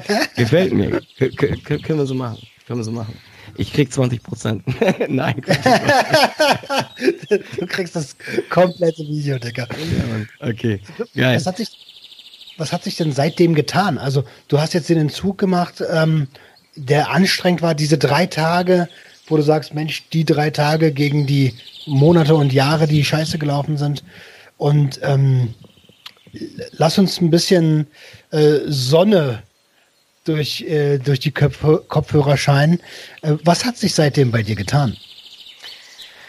Puh, ich versuche nicht zu weit auszuholen, aber im Kern, also das Ganze war jetzt gewesen zehn Jahre her. Ich bin seit zehn Jahren, trinke ich keinen Alkohol mehr. Und ähm, natürlich am Anfang Hörst, hörst du mich? Ich höre dich. Glückwunsch an der Stelle, habe ich gesagt. Sorry. Oh, Dankeschön. Dankeschön, mein Lieber. Ähm, fühlt sich für mich auch äh, crazy an, so, ne? Also, als mir am Anfang gesagt, zehn Jahre, das ist ja immer so eine, boah, ey, unglaublich. Aber du denkst ja in viel kürzeren Zeiträumen, ist ja klar. Und du, also, was ich getan hat, war, ich habe erstmal mir zwei Fragen gestellt. Erstmal habe ich mir die Frage gestellt, Alter, als das Körperliche rum war und du wieder so zur Besinnung gekommen bist und so reflektiert hast, als es wieder gut ging, weißt du, dann nach zehn Tagen bin ich, habe ich die Klinik verlassen, dann habe ich mir erstmal gedacht, erstmal sind mir Freudentränen gekommen. Ich habe mir selber gesagt, das lässt du nie mehr wieder zu. Dass du an diesen Punkt kommst. Weil ich muss dazu sagen, ist aber ein anderes Thema. Drei Jahre vor meinem Entzug hatte ich einen schweren Unfall gehabt, aber war ich fast querschnittsgelähmt. Das war aber eine ganz andere Geschichte gewesen. Ich bin gut da raus, so, ne, andere Story jetzt. Und ich habe so gesagt, Alter, du hast zweimal jetzt Glück gehabt oder äh, bist wieder da raus, du hast deinen Kopf aus der Schlinge gezogen, ja. Ey, ich habe mir gesagt, guck mal, das klingt jetzt so ein bisschen kitschig, aber das habe ich mir wirklich gesagt. Ich habe mir gesagt, ey, du hast alle Möglichkeiten. Du lebst in so einer geilen Zeit. Du kannst alles mit deinem Leben machen. Du, du hast alle Möglichkeiten. So, du bist 25 Jahre alt und du hast dein Leben schon zweimal fast weggeschmissen wegen nichts, wegen Dummheiten und so. Und ich wusste, das geht auch nicht ewig gut, weißt du, jetzt kannst du an Karma glauben oder so, aber irgendwann, weißt du, es gibt so Momente im Leben, wo, wo du merkst, wo ich jedenfalls dran glaube, wo ich merke, Alter, das ist so ein Zeichen, du solltest vielleicht drauf hören, dass du gerade auf dem falschen Weg bist. Und ich habe es mehr als genug gehört und gespürt. Und ich dachte mir, Alter, du, du, du fängst mit deinem Leben jetzt was an. so. Und ich habe, ähm, ja, die Beziehung ist halt dann äh, kaputt oder wurde beendet.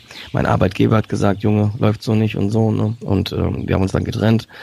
Und ich habe quasi Ground Zero, ich habe innerliche Inventur gemacht und ich habe mich dann komplett neu ausgerichtet. Also äh, neue Arbeitgeber, bei dem ich heute noch bin, neue Chance, neues Glück, von null quasi, war auch gut so gewesen, muss ich sagen.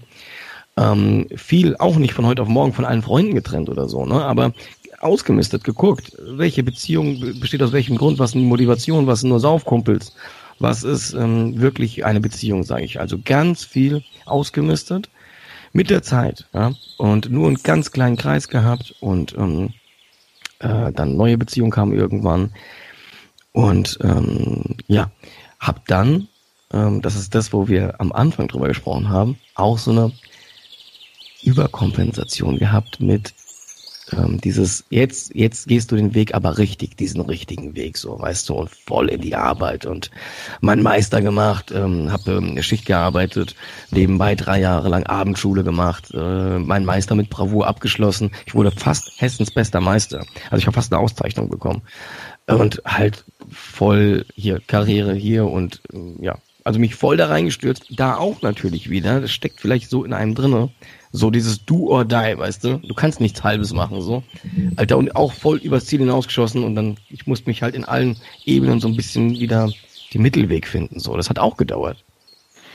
Aber heftig. Also erstmal herzlichen Glückwunsch. Ähm, zehn Jahre abstinent ist, ist total, ist total ähm, respektabel. Zehn Jahre im gleichen Unternehmen. Dicker, das habe ich fast überhaupt noch nicht gehört, seitdem ich im Arbeitsleben bin. Also auch das ist re extrem respektabel. Äh, Abendschule habe ich selber durch, aber nach einem Jahr wegen Realschulabschluss so, also das ist auch schon mega anstrengend, so drei Jahre Abendschule, Alter, Meister, Dicker, hast du richtig Gas gegeben, also das ist das, was du meintest, do or die, ja. ja. Ähm, wow, wie hast du, äh, der, hast du in der Zeit irgendwie, ähm, ja, sowas wie Selbstfürsorge betrieben? natürlich, natu nein, Du, du hörst die Ironie aus meiner Stimme. Natürlich, ich habe mich jeden Abend gefragt, verdammt, was tust du da? äh, nein, ähm, klar, das bleibt. Ah es ist, ah, ich weiß es nicht, Alter. Und das ist genau das, was ich spreche mit die Mitte finden. Ne? Die hatte ich dann wieder auch verloren gehabt, klar. Ähm, spreche ich auch auf YouTube drüber. Ich habe dann wieder eine Phase gehabt, wo ich voll, also total unachtsam mit mir umgegangen bin. Ne? Also wieder nicht selber so gefordert, die höchsten Ansprüche an mich selber gestellt. Perfektionistisch as hell gewesen und äh, ähm, kein Ziel war ähm, gut genug. Kaum habe ich etwas erreicht, äh, konnte ich ähm, nicht zufrieden sein. Also ne, so ständige Unzufriedenheit, nie ankommen. Und das hat mich auch wieder so zurückgeworfen im Sinne von, dass ich wieder so depressiv geworden bin. Ne? Und äh, da musste ich dann aber, aber genau das war der Punkt. Weil ich hatte eine nicht vergleichbare Situation wie damals, aber eine schwierige Situation, wie damals mit der Angststörung. Und genau darum geht's, auch für die Leute, die zuhören und vielleicht mal sowas haben. Ne? Genau dann lernst du dich eigentlich kennen, so, weißt du? Das ist wie in einer Beziehung, weißt du? Wenn wir beide uns zum ersten Mal streiten, Alter, dann wissen wir, wie tickt der wirklich so, weißt du? Das ist richtig, absolut. Also im Streit lernst du die unangenehmen Seiten kennen. Ähm, okay, verstehe. Also krass gepowert, krass gepowert, einfach, einfach Gas gegeben. Ähm, und äh, für die Hörer, die das jetzt hören, checkt gerne mal Marius ähm, YouTube-Kanal aus. Du hast ihn ja gerade schon erwähnt, Flaschengeist. Und äh, für die, die das sehen, hey, schön, dass ich da sein darf. Ähm, wie hast du das mit der Angststörung gemacht? Oder ist das, hast du da Therapie gemacht oder? Ähm, ja, genau. Äh, das war auch so ein Punkt gewesen, ähm, weil auch viele mich immer fragen und ähm, das ist auch vielleicht so eine kleine Hilfe auch wieder an die Zuhörer. Ähm, das ist ähm, eine Sache, die ist meine persönliche Meinung. Will ich an der Stelle ganz klar sagen. Ich möchte nicht, äh, das muss auch nicht auf alle zutreffen oder so, aber viele aus der jüngeren Generation, also ich sag mal so, ja, wir sind ja Mitte 30, und abwärts kannst du ja keine gerade äh, strikte Linie ziehen oder so. Aber ähm, ich habe schnell gemerkt, dass die konventionelle oder ja konventionelle Suchthilfe, die Gruppen und sowas, die alle keine Frage gute Arbeit machen, darum geht's mir gar nicht. Ich habe mich aber nicht gut genug abgeholt gefühlt dort bei denen. Ja. Und ich habe gemerkt, dass ähm, alles, äh, was ich dort höre, das weiß ich auch selber. Ähm, da geht es nur darum, vielleicht emotional aufgefangen zu werden. Ne? Habe ich so das Gefühl gehabt. Aber auch das äh, war nicht das Ding, was ich irgendwie gebraucht habe, so, sondern es war diese Verletzung, die ich damals mit 18 schon hatte, mit der Angststörung, die ich damals schon nicht äh, quasi für mich aufgearbeitet habe, mich damals schon nicht verstanden habe, was ich brauche, wieso ich das brauche, das Ganze, was es genau ist, wo das Ganze herkommt, äh, diese sehr nicht vorhandene Selbstwert und so. Und dann habe ich gemerkt, für mich und deswegen ähm, kann ich das nur jedem sagen, wenn ihr aus einem Zug kommt und merkt, dass ihr in der Selbsthilfe irgendwie nicht weiterkommt. Es lohnt sich, einen Therapeuten zu suchen, weil hinter jeder Sucht steckt ein ganz anderes Thema. Roman, du weißt das, du weißt das selber. Und eine Selbsthilfegruppe macht Bombenarbeit, aber die kann euch nicht therapieren, die kann euch nicht dieses Thema wegnehmen. Das müsst ihr gesondert wegnehmen, so. Und das musste ich auch gesondert wegnehmen. Und ich habe gemerkt, dass da ähm, mein äh, mein Problem liegt, dass ich da ähm, schon ganz tiefe Sachen habe, die ich mein ganzes Leben lang mitgeschleppt habe, wo ich selber erstmal erfahren musste, ey, warum bist du so? Warum kannst du dich nicht selber lieben? Warum fühlst du das nicht? Oder weißt du, das ist ja was anderes, das zu sagen. Das ist genauso wie wenn du sagst, geil, ich habe hier äh, Sucht und Ordnung, ich habe hier einen geilen Ding und sowas, aber fühlst du das? Spürst du das? Oder spürst du das nicht? So, und dazu musst du kommen, so. Und das kannst du dir nicht einreden, das spürst du oder spürst du nicht. Und das das ist ein Weg, Mann, Alter. Das ist ein, das ist ein langer Weg. Mhm. Bist elegant an der Frage vorbeigewichen. Aber Therapie ja oder nein? Ja, äh, Psychotherapie. Ja, ja Psychotherapie. okay. Aber äh, nichtsdestotrotz ist natürlich deine Aussage komplett richtig. In meiner, äh, in, in meines Erachtens nach ist es sogar ähm, erstrebenswert, erst die Therapie zu machen und dann in eine der Selbsthilfegruppen zu gehen, weil wie du schon sagst, die können dich nicht therapieren. Die können für dich da sein, die können dich auch in den Arm nehmen und so und die können auch sagen, hey, das habe ich auch erlebt, aber es sind am Ende es ist eine Selbsthilfegruppe und wenn du wirklich Traum, Traumata mit dir rumschleppst dein Leben lang, so dann musst du, also musst du nicht, ne? Aber es wäre ganz intelligent, daran zu arbeiten. Ähm, ich würde, ja, ich habe auch ein Problem mit dem Wort müssen. Müssen muss keiner was. Jeder kann sich selber entscheiden. Ne? Na klar. Du kannst dich auch dafür entscheiden. Ähm, gibt auch Leute, das sage ich jetzt wirklich wertfrei. Das ist nicht ironisch gemeint, was ich jetzt sage. Du kannst dich auch dafür entscheiden. Ich will da nicht ran. Es ist mir zu heikel oder es tut zu sehr weh oder was auch immer. Du möchtest es einfach nicht. Es ist vollkommen okay. Du kannst dich dafür entscheiden zu sagen, ich mache so eine Art Symptommilderung mit ja, Sport und gesunde Ernährung und, und das, was viele machen, was ja auch gut ist. Und damit kann ich diese Symptome gut mildern. Ich merke das kaum, komme gut durchs Leben und will gar nicht tiefer. Das ist vollkommen okay. Mhm, stimmt, stimmt, total.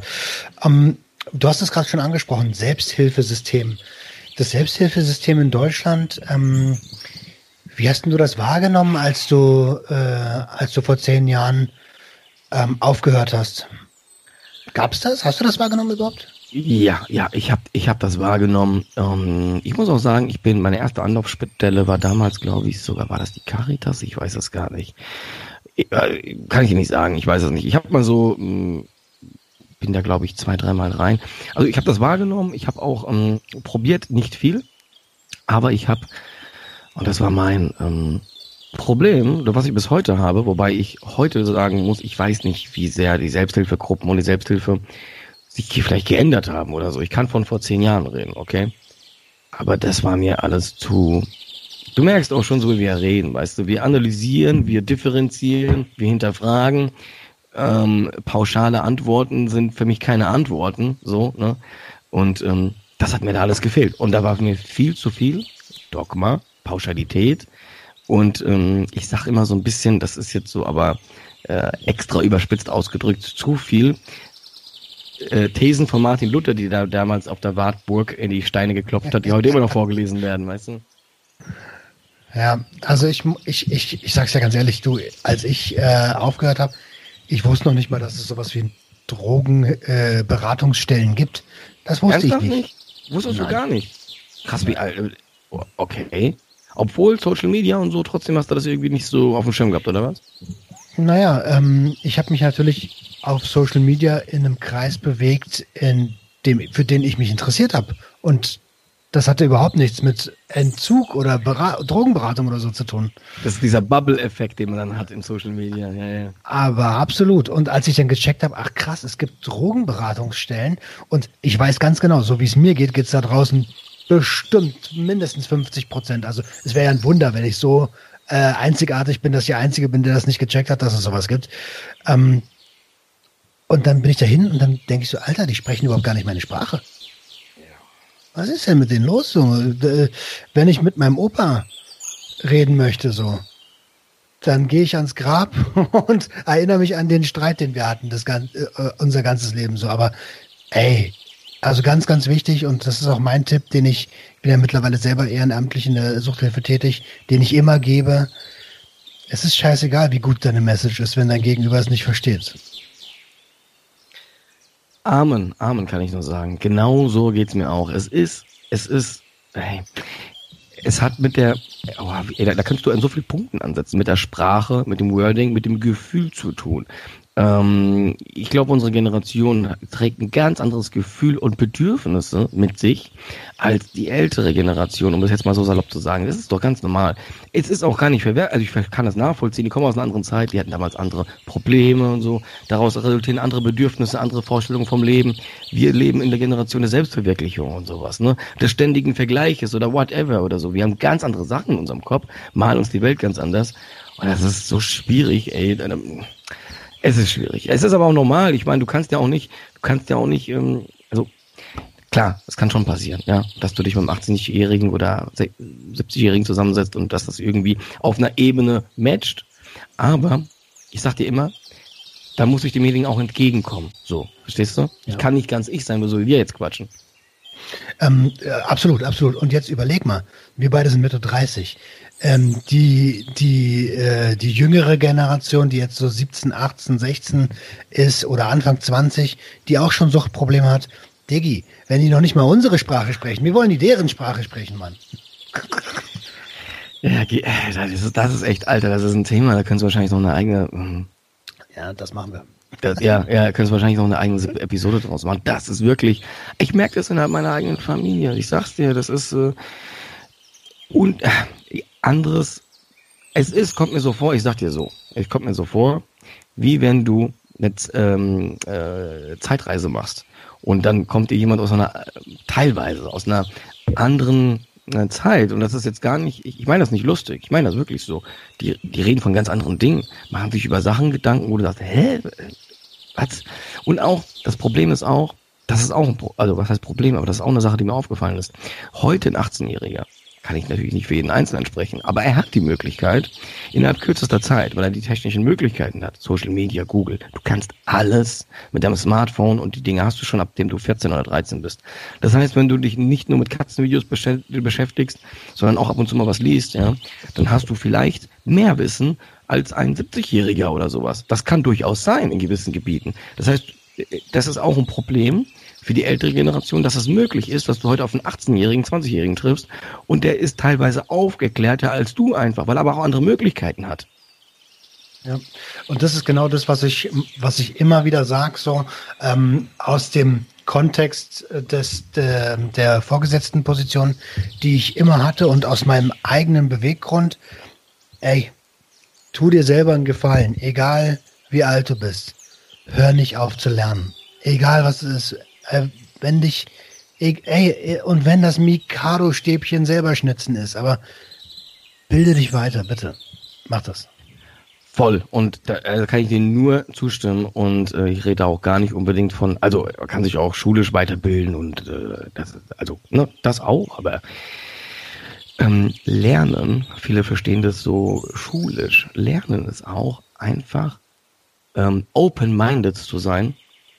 Nicht immer, weil äh, ist auch gut, ich habe auch mal zu allem eine Meinung und so. Also nicht zu allem, aber auch mal zuhören. Ich habe im Vor äh, Vorgespräch, wir hatten ein drei Minuten Vorgespräch, aber ich habe dir, ich habe dir ja auch gesagt, Beispiel, ich mache Social Media seit einem halben Jahr. So, du hast deinen Kanal übrigens an der Stelle. Ich denke, das wird auch auf meinen kommen. Leute, Sucht und Ordnung, Roman, Instagram, ich werde sowieso verlinken und so, das sowieso. Macht eine Bom Bombenarbeit, macht eine Bombenarbeit, geiler Typ, äh, muss ich euch nicht sagen, ihr hört ihn ja. Ähm, geiler Typ, Mr. Radiostimme, hat ganz viel geile Podcasts, es lohnt sich, ja, auch viele Folgen. Was ich sagen wollte, du hast, du hast die Erfahrung, so, du hast, ähm, du weißt, wie es geht, du bist im Gegensatz zu mir Pro, sozusagen, ne? Ich gucke deine Stories an, ich gucke, also dort, wo ich herkomme. So, also ich will nur sagen, lernt voneinander. Guck nicht auf jemanden und mach nicht Auge auf ihn oder denkt, nein, lern da von ihm, hör ihm zu, ähm, guck, wie er es macht. So, und so kannst du in deinem ganzen Leben lernen. Immer von Mentoren in dem Sinne, so, ne? Das ist ein bisschen, habe ich das Gefühl, in unserer Neidgesellschaft ach, so ein bisschen abhanden gekommen, dass man eher, im Arabischen sagt man immer Auge auf jemanden macht, anstatt von ihm zu lernen sich Dinge abzugucken, selber zu erforschen. Wie geht das? Wie kann ich dahin? Warum ist das so? Ja, da bin ich komplett bei dir. Ähm, aber ey, das wird sich, äh, das, das wandelt sich wieder. Das wird sich wieder wandeln für alle die, die da Bock drauf haben, für alle anderen, äh, ja, halt nicht so. Ähm,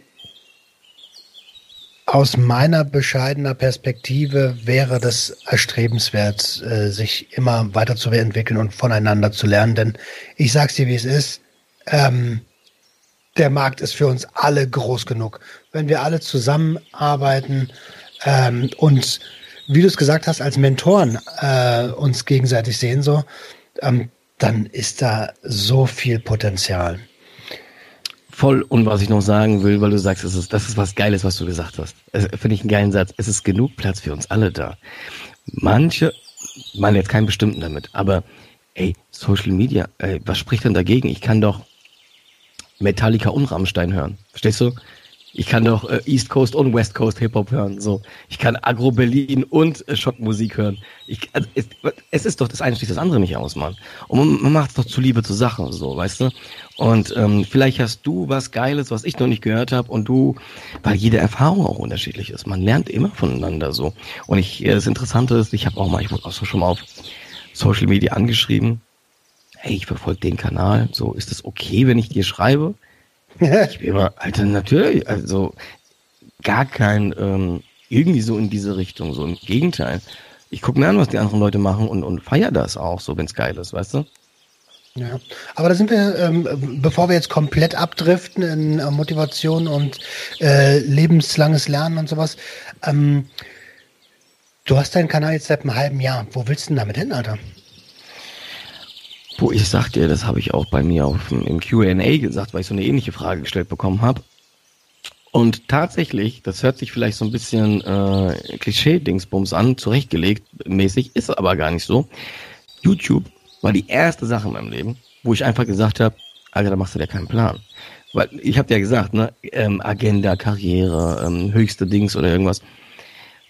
Da habe ich gesagt, ey, Alter, da, das ist eine emotionale Kiste so. Das bist du, da schüttest du, da gibst du dein Herz, da gibst du dein tiefstes Preis so. Ähm, das ist der falsche Ansatz, Mann. Du willst es richtig machen, also im Sinne von, du willst es geil machen. Qualitätsanspruch schon da, so, ne?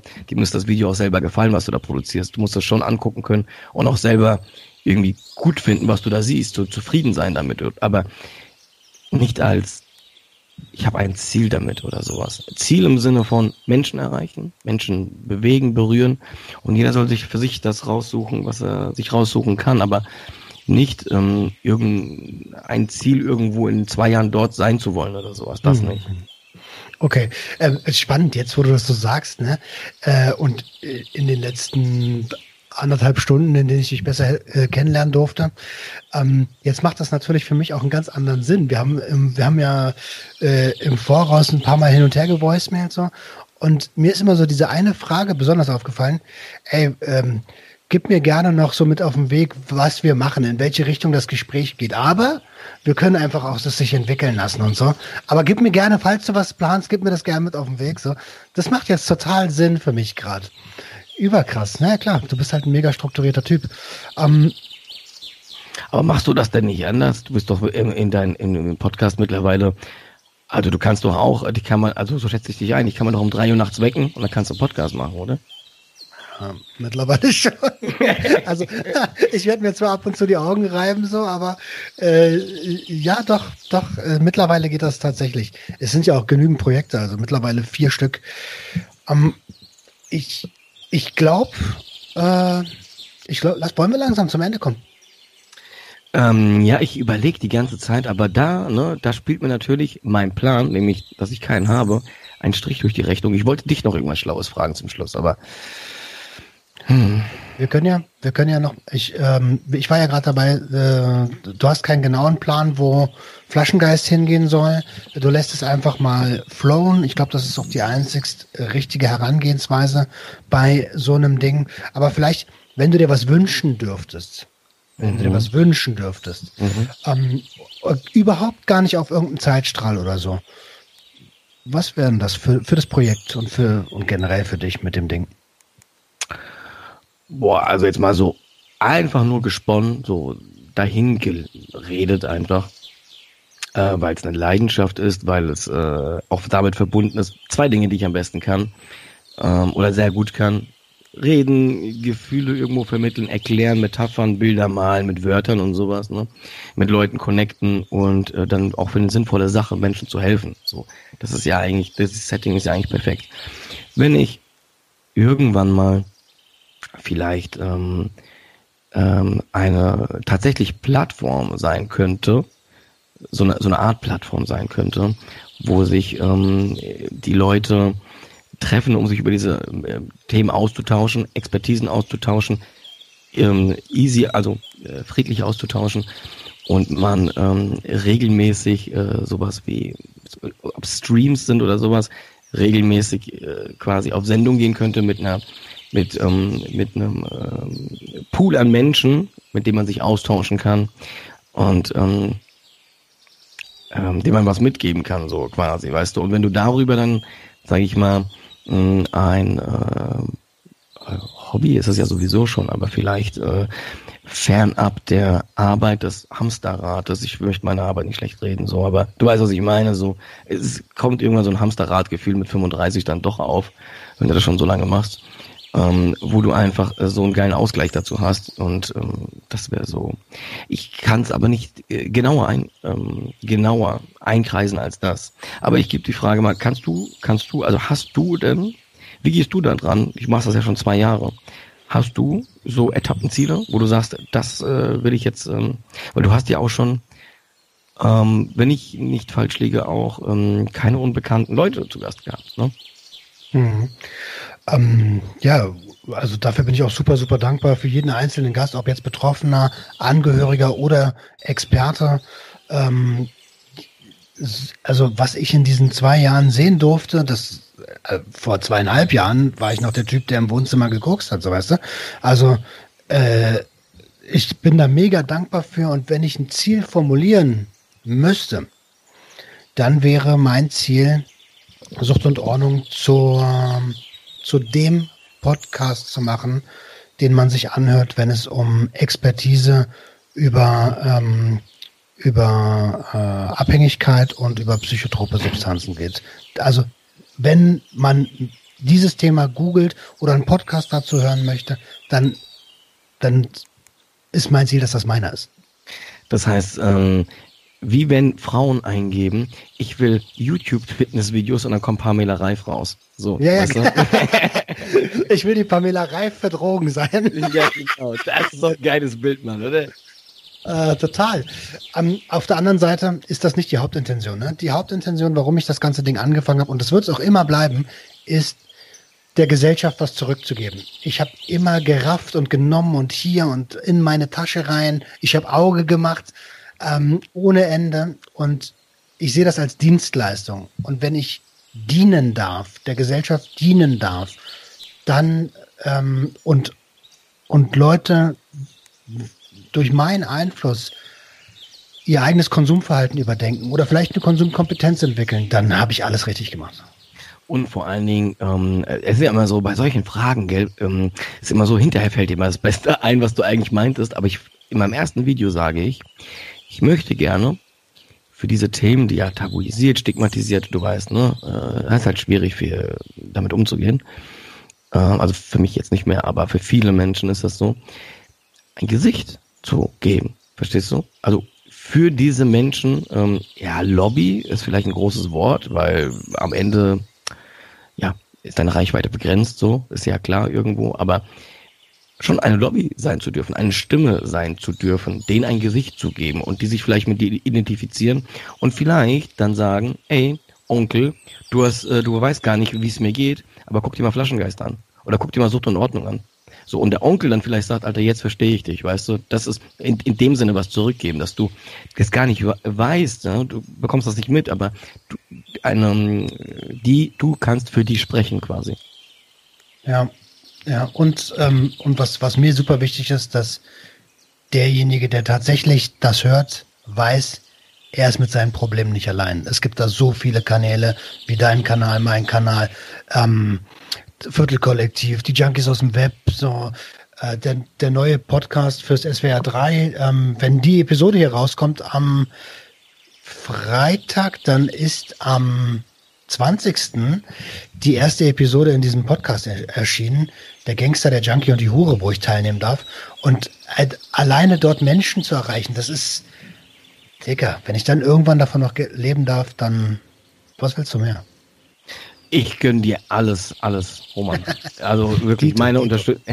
ja, danke dir, danke dir. Also das ist natürlich eine Sache, weil man will da auch, auch nicht heucheln, aber es ist immer, man will ja auch nicht falsch verstanden werden. Ich glaube, das ist nie die Intention. Das ist aber generell bei allem, was du machst. Generell, wenn Leute Vision haben. Du kannst auch Musik machen oder sowas. Ich, es, das sagt dir auch jeder erfolgreiche Mensch. Wenn deine Intention nicht die Liebe und das Herz ist und die, das Gute. Wenn du es gut machst, dann findest du schon deinen Weg. Und dann kommen auch die Dinge, die kommen sollen, vielleicht finanzielle Sachen hinterher, wenn es so kommen soll. Aber wenn das die Intention ist, dann schaffst du es sowieso nicht. So, weil dann ist es nicht nachhaltig, dann ist es eh Blödsinn. Ja, und die Beispiele gibt's auch, ne? Die Beispiele gibt's auch en masse. Ähm, die sind halt, haben Hype und sind bald vergessen so. Das ist leider so. Ähm, Herzblut ist super, super wichtig. Wow. Äh, Marius, wenn du, wenn du aus deiner aus deiner Zeit als Abhängiger mit den zehn Jahren Abstinenz, die du jetzt hast, ähm, den Hörern von Sucht und Ordnung einen Tipp mit auf den Weg geben müsstest, welcher wären das? Oh, jetzt, ist, jetzt hast du aber die Erwartungshaltung, das muss jetzt ein Master-Tipp sein, Alter. Nein, nein, nein, nein. Jetzt kommt, jetzt kommt, jetzt kommt, pass auf. Sport machen. das ist so ein Blödsinn. Ja. Nein, also das ist ja, äh, also natürlich Sport machen, das wollte ich jetzt nicht ins Lächerliche ziehen. Kann man natürlich machen, so, das ist was Gutes. Aber ein Tipp ist, boah, also ich gehe jetzt mal so von mir aus, das ist natürlich sehr individuell. Ähm, habt nicht so viel Angst davor, euch Hilfe zu holen und darüber zu sprechen. Es ist meistens nicht so schlimm, wie ihr es euch vorstellt muss ich sagen. Jetzt hinterher, man stellt sich immer das größte Stigma vor und dass man von der Gesellschaft verbannt wird und nie mehr wieder stattfinden kann. Es ist gar nicht so. Die meisten Menschen helfen euch, die meisten Menschen haben Verständnis und ähm, es ist gar nicht so schlimm, so aus meiner Erfahrung, wie man sich das denkt. Ja, es gibt die einen oder die anderen, die sagen so und so, aber die allermeisten helfen euch und ähm, man ähm, stellt sich das viel zu schlimm vor, das Ganze würde ich sagen. Okay, sehr guter Tipp. Sehr, sehr guter Tipp. Es ist das meiner Erfahrung nach genauso. Und die Leute, die's, ähm, die dich dann immer noch stigmatisieren, auf die kannst du auch getrost scheißen, Mann. Es wird auch so, wenn du kein Suchtproblem hast, immer Leute geben, die dich scheiße finden. So, weißt du, am Ende. Ja, Mann. Marius, ich bedanke mich von ganzem Herzen, dass du Gast bei mir warst. Ähm, Freue mich riesig, dass es geklappt hat und ähm, ich würde dich gerne noch in der Show zu einer weiteren Folge einladen. Ich finde, wir flowen echt gut. Ähm, also herzlichst gerne, wenn du Bock hast, lass uns gerne noch mal eine Episode gemeinsam machen.